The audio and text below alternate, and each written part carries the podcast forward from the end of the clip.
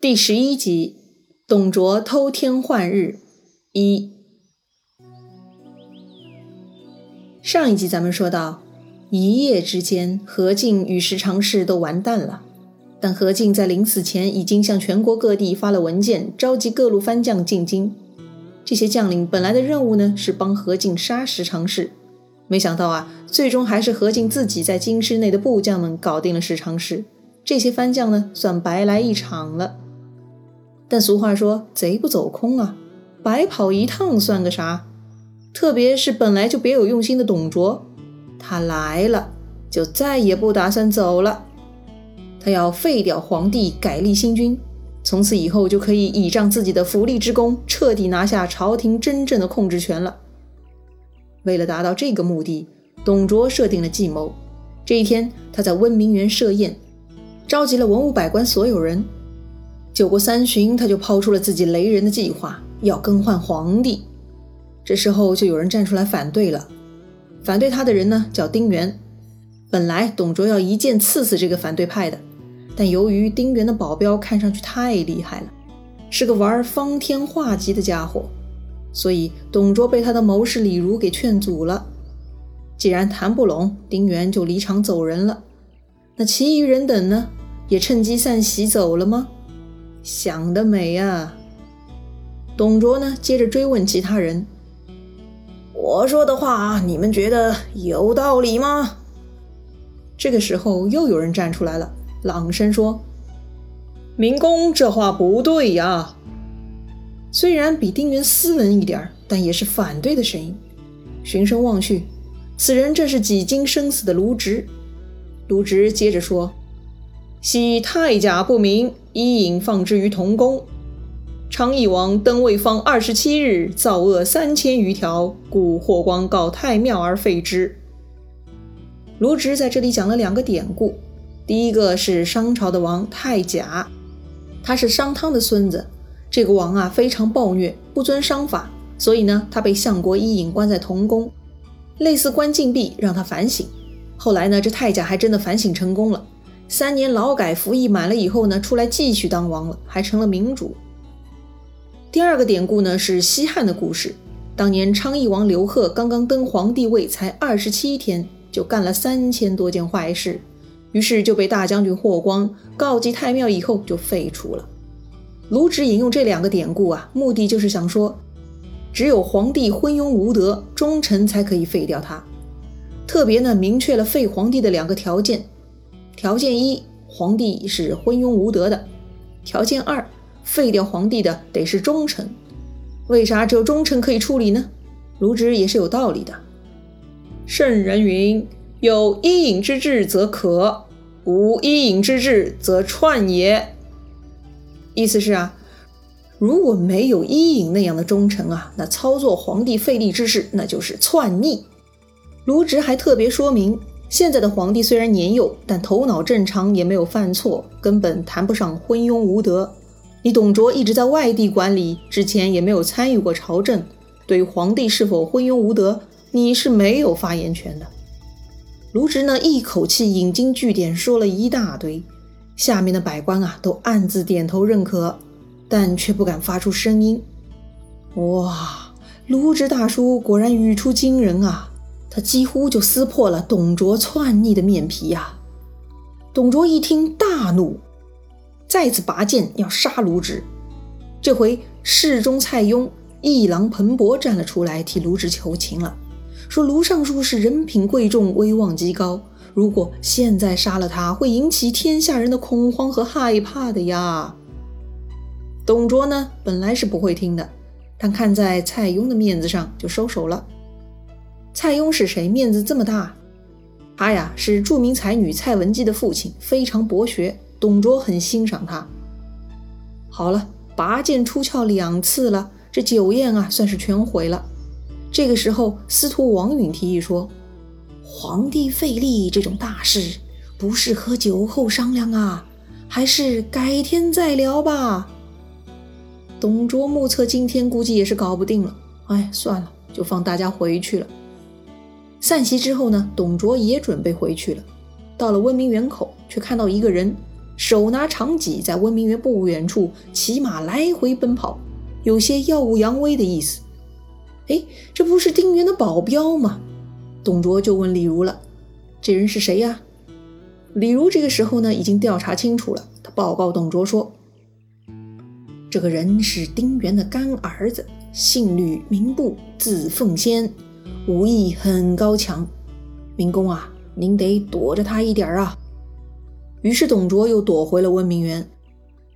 第二天，手下人来报告说，丁原啊在城外叫骂挑战，骂董卓谋逆，要替皇室除贼。董卓很火大，就带着李儒率军出营了。两军阵前，吕布当然是来了喽。他穿得很威风。书上说，只见吕布顶束发金冠，披百花战袍，换唐尼铠甲，系狮满宝带。纵马挺戟，随丁建阳出到阵前。这里提到的唐尼铠甲不是一般铠甲，制作工艺很繁琐，是以透骨草、萝卜籽、穿山甲等为原料熬煮成皮后制成的铠甲，坚韧而轻便。这吕布的装束啊，都是一流的，非常帅气夺目。这里提到的丁建阳就是丁原。这丁原啊，指着董卓骂道。国家不幸遇上宦官弄权，导致万民涂炭，民不聊生。而你又没有尺寸之功，居然还敢妄议朝廷，你是想祸乱朝廷吗？也不等董卓回答，吕布已经飞马杀了过来。董卓一看这帅哥来势太猛了，感觉自己是打不过的，就赶紧往后逃。这一来，丁原的部队啊就趁势追了上去。于是董卓大败，退三十多里扎营。这吕布啊也太牛了，这还没动手呢，就吓退了董卓三十多里。安营扎寨，收拾停当，董卓就跟手下说了：“吾观吕布非常人也，吾若得此人，何虑天下哉？”他呀看上吕布了，他觉得如果能得到吕布，就可以摆平天下了。这时候，他手下冒出一个人，自告奋勇，说是可以去劝说吕布投降。这个人是谁呀？他是虎贲中郎将李肃。他呢跟吕布是同乡，比较了解吕布为人，他觉得很有把握可以说服吕布。但董卓不放心啊，就问他了：“你打算怎么说服啊？”好了，这里我们插播一下啊，当老板给你一个任务，同时问你打算怎么完成这个任务的时候，一方面啊，他需要知道你的执行计划，以推测判断可行性。另一方面呢，他也是准备要支持你了，看你是否有额外的需求。如果这个时候你能提出合理的需求，一定会被满足的。这不，这李肃就提了两个要求：一要董卓日行千里的宝马赤兔马；二要大量金银珠宝。董卓都同意了，给了赤兔马，还给了黄金一千两、明珠数十颗、玉带一条，真的是出手很阔绰。不得不说，为了挖吕布这个人才，董卓也是花了血本的。于是李肃就带着礼物来找吕布了。先呢是一顿寒暄，大概聊了聊目前的工作。然后呢，李肃就抛出诱饵了。他说：“闻贤弟匡扶社稷，不胜之喜。有良马一匹，日行千里，渡水登山，如履平地，名曰赤兔，特献与贤弟，以助虎威。”意思是啊，要送你一匹好马，助你为国效力。话说得很漂亮。说着呢，就让人把马牵了过来。这匹马呀，长得真的很赞，浑身上下赤红色，没有半根杂毛，足足高八尺，也就是张飞的身高啊，大概一米九。嘶喊咆哮的时候啊，就像腾空入海一样，十分威武。吕布是习武之人，看到这么好的马，太动心了。大喜呀，十分感谢李肃，问他：“大哥，你送我这么好的马，我该怎么报答你呢？”李肃显得很大气，说：“我为义气而来，怎么会图你的报答呢？”吕布很高兴，就摆下了酒宴款待李肃。俩人一会儿啊，也就喝高了。这个时候，李肃又说了：“我虽然跟贤弟你见面少，却经常啊见到令尊大人呐。”吕布说：“大哥，你喝醉了。我父亲已经去世多年了，怎么能跟你相会呢？”李肃大笑：“非也，我说的是丁刺史呢。丁刺史就是丁原了。前面说过，李肃是吕布的同乡，他也认得吕布父亲。这时候故意提到丁原是吕布的老爸，目的就是刺激吕布。果然，吕布一听，觉得有些难为情了，就替自己辩解说：‘谋在丁建阳处，亦出于无奈呀。’李肃一看机会来了，就劝吕布：“老弟呀，你的才能十分卓越，有擎天架海之才呀！四海之内谁不佩服啊？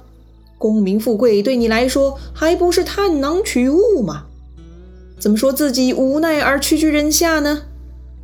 李肃啊，马屁狂拍，吕布的思路也被他带走了，好像啊，真的是自己宇宙无敌而明珠暗投了。他接着叹气说。哎，恨不分其主耳。意思是可惜呀，没有遇到真正的主人呐。李肃一看，工作已经到位了，就进入正题了，劝吕布：良禽择木而栖，贤臣择主而事。赶紧找合适的老板吧，不要错失良机，后悔莫及呀。吕布觉得李肃很有见地，就问他。那大哥觉得朝廷之中谁是当世英雄呢？这回李肃很严肃地回答了吕布啊，他说他已经分析过了，所有的大臣都不如董卓。说董卓啊，为人敬贤礼士，赏罚分明，一定能成就大业的。吕布已经完全没有了自己的思考，只是一个劲儿地跟着李肃的思路了。他感慨说：“可惜没有门路。”这时啊，李肃就拿出了第二份礼物。金珠玉带一大堆啊，推到了吕布面前。吕布吓了一跳，见着李肃如此阔绰，什么情况？这时候，李肃就让左右人退下，悄悄地跟吕布说：“这是董公托我送给将军的礼物啊，董公欣赏你很久了。其实那赤兔马也是董公送的。”吕布贪财，看到这么多好东西啊，非常激动。他说。恨无捐爱之功，以为进见之礼。意思是啊，可惜我没有拿得出手的功劳作为投名状啊。李肃这就提醒他了，要立功啊，很容易的，只在翻手之间，就是兄弟你不愿意罢了。吕布知道李肃的意思，沉默了良久，经历了内心的斗争，然后眼睛一瞪，下了决定，说。吾欲杀丁原，引军归董卓，何如？靠，这小子真心黑呀！为了抱上董卓的大腿，他就决定用自己义父丁原的公司当投名状了。李肃一听大喜，这次出来劝降的工作啊，算是圆满完成了。他鼓励吕布：“兄弟，你要是真能这样，那就是莫大的功劳了。但事不宜迟，一定要速战速决。”于是这两个人就秘密约定，明天啊，吕布带着丁原的脑袋来投降，李肃呢就回去复命了。引诱背叛的是绝世宝马和金银财宝，那吕布是不是真的会动手呢？他跳槽成功了吗？咱们下回再聊。